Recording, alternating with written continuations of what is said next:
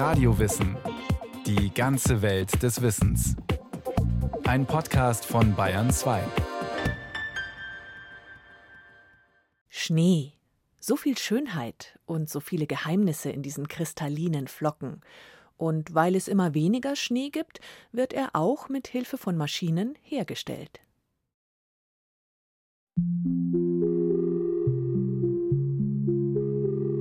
Wasser verwandelt sich am Gefrierpunkt. Aus flüssig wird fest. Schnee entsteht. In einer kristallinen Form, die zu sternförmigen Gebilden wächst. Kein Kristall gleicht dem anderen. Jeder ist ein Einzelstück der Natur. In der Wolke fängt es an. Ein Kügelchen aus Staub und Wasser gefriert und formt sich, bis ein Urkristall entsteht wir brauchen Temperaturen, die so ungefähr unter minus 10, minus 12 Grad liegen, um Schneeflocken zu bilden. Ähm, mag man sich vielleicht auch schwer vorstellen, aber Wasser kommt in der Atmosphäre auf jeden Fall bis unter minus 10 Grad vor. Und im reinsten Zustand kann sogar Wasser bis minus 40 Grad noch existent sein, also so kleine Wassertröpfchen. Und um eine Schneeflocke zu bilden, bedarf es eines Kondensationskerns. Das heißt, es muss irgendwie ein Staubkörnchen oder irgendwas anderes in der Luft da sein, damit sich einfach ein Wassertröpfchen anlagern kann, gefrieren kann und das wird dann immer größer. Reik Scharp ist Wetterberater beim Deutschen Wetterdienst in München und selbst einer, der sehnsüchtig auf ihn wartet.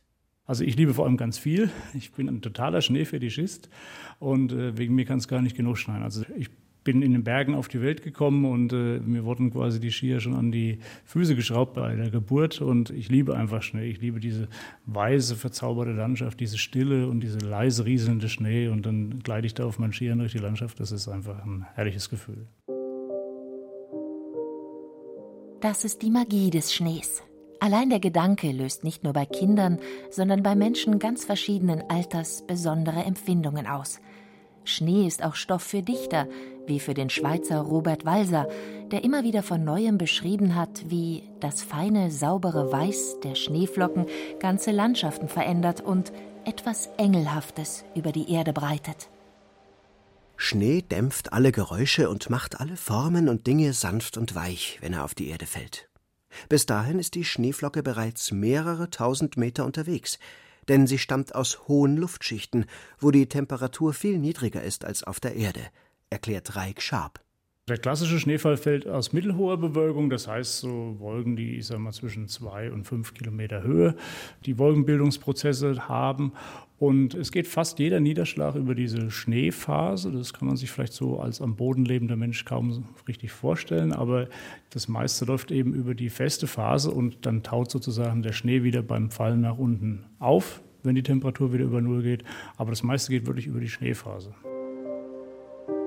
Es ist reine Physik, ein Produkt natürlicher Schönheit, gewachsen in der Zeit, die es dauert, bis die Flocke vom Himmel gefallen ist. Je nach Temperatur und Wind entstehen ganz andere Arten von Schnee, erklärt die Klimaexpertin beim Deutschen Wetterdienst Gudrun Mühlbacher. Also ich finde mal die Eskimos ja schön mit ihren 51 Sorten Schnee oder 51 Wörtern für Schnee. Das zeigt die Variabilität, in der Schnee auftreten kann. Und diese Variabilität hat man natürlich auch. Das heißt, es gibt so diesen typischen matschigen, nassen, schweren Schnee, der üblicherweise bei um 0 Grad, minus 2 Grad und wenn wir bei minus 10, minus 15 Grad, die wir im Winter auch ganz leicht erreichen, dann sind das natürlich ganz kristalline Strukturen. Der ist dann so ganz weich, der stiebt dann so richtig. Also wir haben natürlich ganz unterschiedliche Sorten Schnee. Und es gibt auch bei uns viele unterschiedliche Bezeichnungen für den Schnee. Es gibt Pulver, Sulz und Firnschnee, Harsch, Eis und Schneematsch, trockenen, griffigen, weichen, nassen, windgepressten, angefrorenen und körnigen Schnee, Plattenpulver und Pappschnee. Und Schnee ist keineswegs einfach nur weiß. Aber um das zu sehen, muss man schon in eines der Mutterländer des Schnees gehen, nach Norwegen. Dort führt die Professorin Grete Smedal Menschen in die Natur und vermittelt ihnen das Gespür für Schnee. Selvfølgelig er den åpenbare tingen å si at sneen er hvit. Oberflächlich betrachtet ist Schnee weiß. Das ist das, was jeder sehen kann. Wenn man tiefer in den Schnee hineinschaut, sieht man aber, dass sich darin Licht bricht. Und alle Farben des Lichts werden vom Schnee auf verschiedenste Weise reflektiert. Wenn man also einen aufmerksamen Blick hat, kann man all diese Farben sehen. Es finden sich so viele Farben im Schnee. In Norwegen hat auch unsere moderne Beziehung mit dem Schnee begonnen, und zwar mit der Erfindung des Skis. Nils Farlund, ein in Norwegen legendärer Bergführer, lebt und vermittelt immer noch die Ursprungsidee vom Skilauf. Höchstwahrscheinlich ist Ski ein altes Wort und äh, Ski ein Gerät, was die Norweger lange gebraucht haben, weil das Wort ja nur drei Buchstaben hat. Und dazu noch ist das Wort lautmalerisch.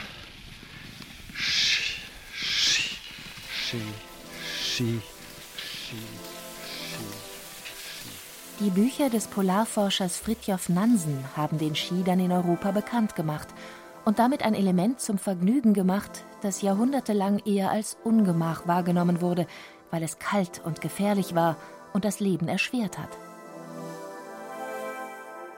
Aber auch in Zeiten, als der Schnee als Hindernis die Wege versperrt hat, hat er die Menschen fasziniert. Die berühmten Winterbilder des niederländischen Malers Pieter Bruegel zeigen, welchen Zauber die Winterlandschaft auf die Menschen ausgeübt hat. Und nicht zuletzt der alljährliche Traum von weißen Weihnachten macht deutlich, wie sehr der Schnee zum Inbegriff eines romantischen Winterbilds gehört. Es gibt so viele Erscheinungsformen dieser einfachen Substanz aus gefrorenem Wasser, die in unendlicher Vielfalt in den Wolken entsteht. Aber er wird weniger, sagt die Klimaexpertin Gudrun Mühlbacher. Man muss immer ein bisschen unterscheiden zwischen Höhen zwischen unter 1500 und über 1500. Aber gerade in den mittleren oder tieferen Lagen haben wir doch eine deutliche und auch statistisch signifikante Abnahme der mittleren Schneedeckenzeiten, also wie lange die, der Boden mit Schnee bedeckt ist. Da haben wir acht bis elf Tage Rückgang zum Beispiel schon im Jahr. Und was halt auch vielleicht gerade für die höheren Lagen auch wichtig ist, diese maximale Schneehöhe, also wie viel Schnee maximal im Jahr auf einmal liegt, die hat sich um bis zu 20 Zentimeter erniedrigt und das auch über alle Lagen. Eine geschlossene Schneedecke gibt es im Alpenvorland im Durchschnitt an rund 30 Tagen. Der Zeitraum hat durch die Klimaerwärmung um rund ein Drittel abgenommen. Auch die Grenze, ab der der Regen in Schnee übergeht, steigt weiter hinauf. Aber die Schwankungen von einem Jahr zum anderen sind groß. Im Januar 2019 sind Teile der bayerischen Alpen geradezu im Schnee versunken. Und dann zeigt die weiße Pracht eine ganz andere Seite. Der Schnee wird dann zur Gefahr, wenn es einfach sehr viel Schnee ist. Wir haben natürlich inzwischen eine sehr fragile Infrastruktur. Ne? Wir sind sehr mobil, wir sind sehr beweglich, egal ob auf der Schiene, auf dem Auto, im Flugzeug oder wie auch immer. Und da ist natürlich Schnee und Eis auch einfach eine Gefahr. Bahnlinien müssen gesperrt werden, in Wäldern droht Schneebruch, Äste und Bäume brechen unter der Last. Dächer müssen geräumt werden, weil sie das Gewicht nicht tragen können. Ereignisse wie die im Januar 2019 werden von den Experten wie Gudrun Mühlbacher noch einmal analysiert. Wir von der Klimaabteilung bereiten solche Ereignisse wie dieses Jahr im Januar im Nachgang massiv statistisch auf ab wann war diese Wetterlage zu erkennen, was hat die Wetterlage ausgezeichnet, welche Schneefälle hatten wir wo.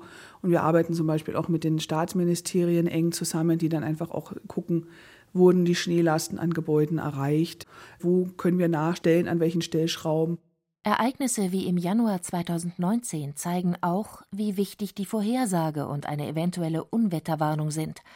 Beim Deutschen Wetterdienst in München ist dafür unter anderem Reik Schaab verantwortlich. Er muss eins und eins zusammenzählen, die Menge des Wassers in der Atmosphäre, also in den Wolken, und die Temperatur. Aber so einfach ist es nicht. Also das ist relativ komplex. Wir haben verschiedenste Wettervorhersagemodelle, die uns, ich sage mal, Anhaltspunkte dafür liefern.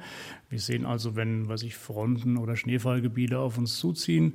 Und äh, wir sehen auch äh, Temperaturprognosen. Und für uns Wissenschaftler ist da so ein bisschen ausschlaggebend, wie viel Temperatur in 1500 Meter etwa anliegt. Das ist so ein Maß in der freien Atmosphäre, wo man also erkennen kann, da ist kühlere Luft, da ist wärmere Luft und man kann dann eben relativ leicht herausfinden, wo sich die Schneefallgrenze bewegen wird. Gerade in den Alpen kommen zusätzliche Wetterphänomene dazu. Der Föhn etwa, und dann wird es schwierig, wie sehr eine nahende Kaltfront die warme Luft tatsächlich abkühlt. Wenn aber alle Bedingungen optimal zusammentreffen, dann schneit es und schneit und schneit. Ja, wenn man so in Richtung Alpen blickt, ist natürlich so eine Notstaulage das äh, Maß der Dinge hat man im Januar des Öfteren, ne, dass dann sozusagen die Fronten von Norden gegen die Alpen drücken, dann teilweise da hängen bleiben und dann wirklich teilweise Unmengen an Schnee abladen. Mit einer Schaufel in der Hand stapft Michael Gebhardt durch den tiefen Neuschnee in den Berghang direkt über dem Schneefernerhaus auf der Zugspitze. Über Nacht ist mindestens ein halber Meter gefallen. Jetzt ist der Bergführer gefordert, denn Michael Gebhardt ist für die Sicherheit des Betriebs der Forschungsstation auf Deutschlands höchstem Berg zuständig. Viel Neigeblasen, starker Wind gewesen heute. Und jetzt schauen wir mal. Aber es schaut nicht ganz so schlimm aus. Wie gesagt, es hat einiges weggeblasen. Wir können jetzt ohne Probleme an der Lawinenverbauung ein bisschen in Nei gehen und da mal nach dem Schnee gucken. An einer freien Stelle gräbt er tief in den Schnee und tastet die verschiedenen Schichten der Schneedecke ab. Handschuhe ausziehen und jetzt fahren wir mal mit den Händen durch. Da hat man das beste Gefühl, auch wenn es kalt ist. Und die härteren Schichten merkt man dann schon. Im Moment ist alles gleich, gleich, gleich. Das ist der ganze. Da ist ein bisschen was. Da eine kleine Schicht drinnen. Schicht für Schicht ertastet er so den Aufbau der Schneedecke, kratzt einzelne Kristalle auf eine Plastikscheibe und analysiert ihre Form. Schon während des Fallens setzt die Umwandlung der Kristalle ein und dieser Prozess setzt sich in der Schneedecke fort. Mit dem Schneeprofil kann der Experte beurteilen, wie groß die Wahrscheinlichkeit ist, dass eine Lawine abgeht und wie mächtig sie sein könnte. Seine Beobachtungen meldet er in die Zentrale des Bayerischen Lawinenwarndienstes nach München. Hier wird von Mitarbeitern wie dem Geologen Thomas Feistel der tägliche Lagebericht verfasst. Man fängt eigentlich so an, dass man die Schneedecke beschreibt, wie sie aussieht. Dafür rufen wir unsere Beobachter an und holen da die Informationen von draußen rein. Dann beschreiben wir die Schneedecke und darauf aufbauend geben wir dann an, wo die Gefahrenstellen sind, wie leicht sie auszulösen sind und dann kommt man auf die Gefahrenstufe in den einzelnen Regionen. Auch eigene Messstationen senden die aktuellen Daten zu Schneehöhe, Temperatur und Wind ins Internet. Immer genauer versuchen Lawinenforscher ins Innenleben der komplexen Materie Schnee zu schauen. Am Ende vergibt Thomas Feistel eine Gefahrenstufe auf der Skala von 1 gering bis 5 sehr groß und ordnet der Schneelage ein bestimmtes Gefahrenmuster zu. Die Lawinenforscher unterscheiden Neuschnee, Nassschnee, den vom Wind verblasenen Triebschnee, den auf losen Schichten aufliegenden Gleitschnee und den in sich schlecht verbundenen Altschnee. Was einmal als Flocke in der Wolke begonnen hat, wird auf der Erde zu einer manchmal lebensbedrohlichen Gefahr. Am Berghang über dem Schneefernerhaus auf der Zugspitze zeigen schon die massiven Verbauungen mit Eisengerüsten, wie groß diese Gefahr sein kann. Deswegen steigt Michael Gebhardt jetzt noch in den Steilhang über dem Haus. Also es ist so, dass wir auch ins Gelände schauen. Wir schauen bei uns oben die Lawinenverbauung an. Heuer ist es jetzt noch nicht der Fall, aber es kann sein, dass die zu ist also komplett zugeschneit ist, dann besteht natürlich für uns eine erhöhte Gefahr, wenn die dann sprengen, absprengen, dass dann was durchschlagen kann. Das ist sogar schon mal passiert. Um 8 Uhr sind alle Vorkehrungen abgeschlossen. Die Lawinengefahr wird an diesem Tag als erheblich beurteilt, Stufe 3 auf der Gefahrenskala. Bei dieser Lage wird allen Wintersportlern, die sich nicht gut mit Lawinen auskennen, davon abgeraten, den überwachten Skiraum zu verlassen und ins freie Gelände zu gehen.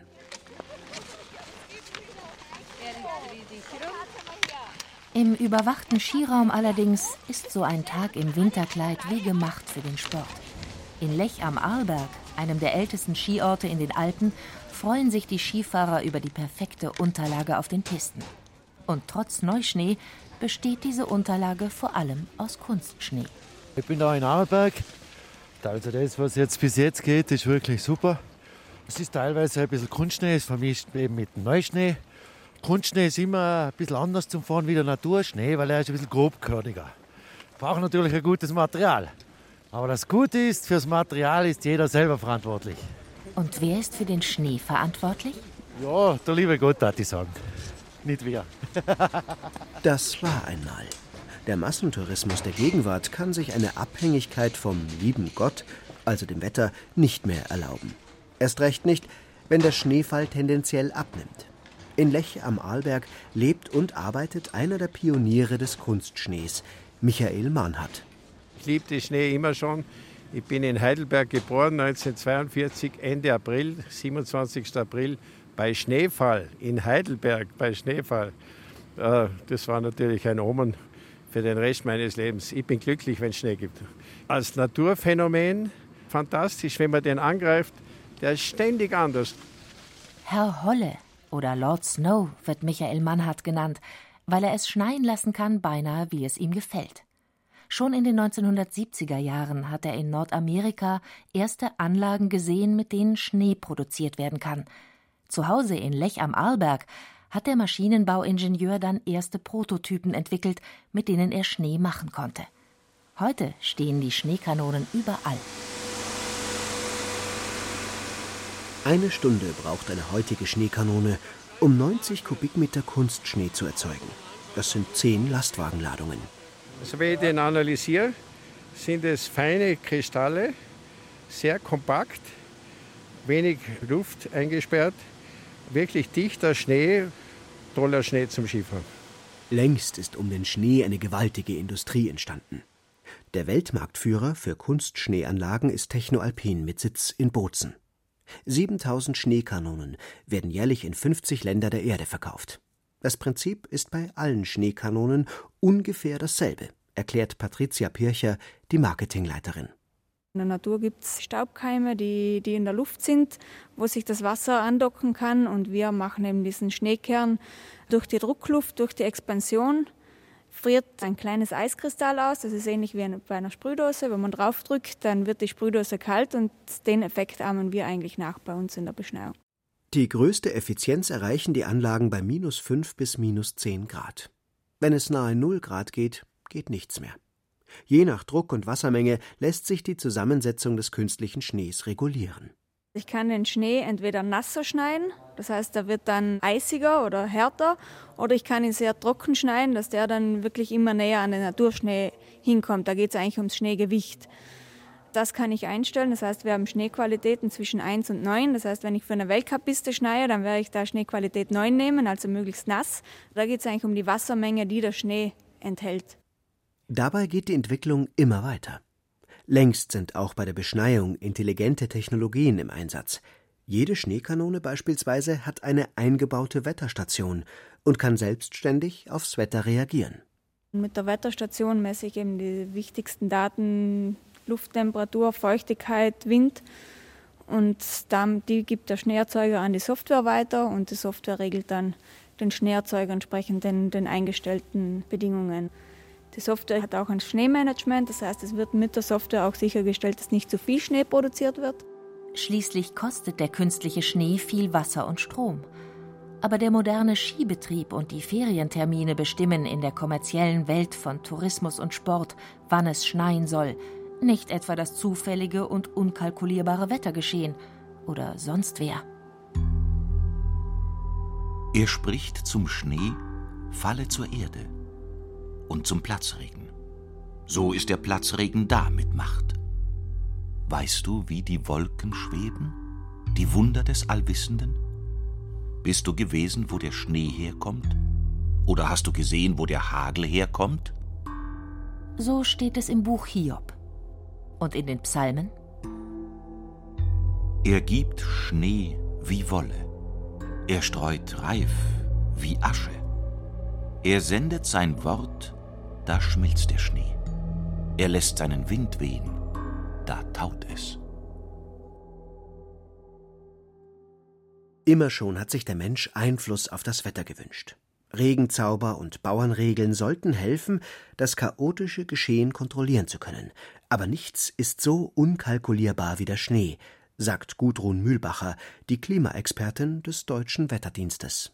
Schwankungen in der Schneedecke oder in der Schneefall sind völlig natürlich. Das sind diese ganz jährlichen Variabilitäten, die einfach auch durch die Wetterlage bestimmt sind. Das heißt, bei bestimmten Wetterlagen bekommen wir mehr Schnee, bei anderen Wetterlagen deutlich weniger Schnee. Also der Niederschlag an sich hat eine sehr starke Variabilität von Jahr zu Jahr und im Jahr.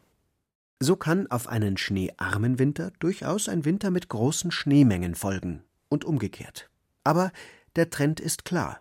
Es wird immer wieder auch kalte, schneereiche Winter geben, aber die Möglichkeiten, dass es eher ein etwas wärmerer, verregneter Winter wird, die nehmen dann doch zu. Vielleicht wird der Schnee am Ende nur noch eine Erinnerung sein, die man dann einzig bei Schriftstellern wie Robert Walser auffrischen kann, der es in seinem Text Schneien so lange in Worten schneien lässt, bis alles, auch die Geräusche und der Lärm, eingeschneit sind und nur noch weiße Stille bleibt in der reinen Schneelandschaft. Von so einem Ereignis träumen Menschen wie Raik Sharp vom Deutschen Wetterdienst, der dann vor dem Computer sitzt und in den Wettermodellen nach Anzeichen für den Schnee sucht. Ja, das ist mitunter wirklich zum Verzweifeln. Ne? Also als Kind noch weiß ich genau, Mitte November kam immer der Schnee und das war quasi vorausberechenbar, paar Tage hin, paar Tage her. Und dann hatten wir in den 90er Jahren, 2000er Jahren teilweise Winter, wo überhaupt kein Winter wurde. Selbst auf Mittelgebirgen hat sich kein Winter eingestellt. Und äh, im Winter 2006, 2007 war meine Verzweiflung so groß, dass ich Anfang März zu einem Freund gesagt habe, du, es gibt keinen Winter, wir müssen los, wir müssen auf nach Norwegen, wir müssen ein bisschen Winter haben. Ne? Und das haben wir dann auch gemacht. Ganz so schlimm wird es zumindest in der näheren Zukunft nicht kommen, glaubt die Klimaforscherin Gudrun Mühlbacher. Aber wenn der Schnee immer weniger wird, werden auch ganz neue Probleme auftreten. Die Alpen, die Berge sind ein Wasserspeicher, da gehört der Schnee dazu. Wenn es weniger Schnee gibt, könnte es durchaus Probleme mit dem Grundwasser, mit Wasser und wasserhydrologische Nachfolgeprobleme geben. Wir verlieren Gletscher, das sind große Süßwasserquellen und Speicher. Und damit verändert sich einfach auch unsere Natur, unsere Berge. Und der Winter, wie wir ihn gewohnt waren, wird sich ändern. Leute, die im Räumdienst arbeiten, denken sich vielleicht super, wenn es weniger Schnee geht, muss ich weniger am Wochenende ausrücken und räumen. Ich denke, wir verlieren einfach eine Klimavariabilität oder diese Besonderheiten der Jahreszeiten vielleicht auch. So könnten Bilder wie Bruegels Winterlandschaft mit Eisläufern oder die Jäger im Schnee im Flachland tatsächlich bald Geschichte werden. Aber das Ereignis, wenn der Schnee in seinen unendlichen Kristallformen leise vom Himmel fällt und jedes Ding zudeckt, wird nie seinen magischen Zauber verlieren.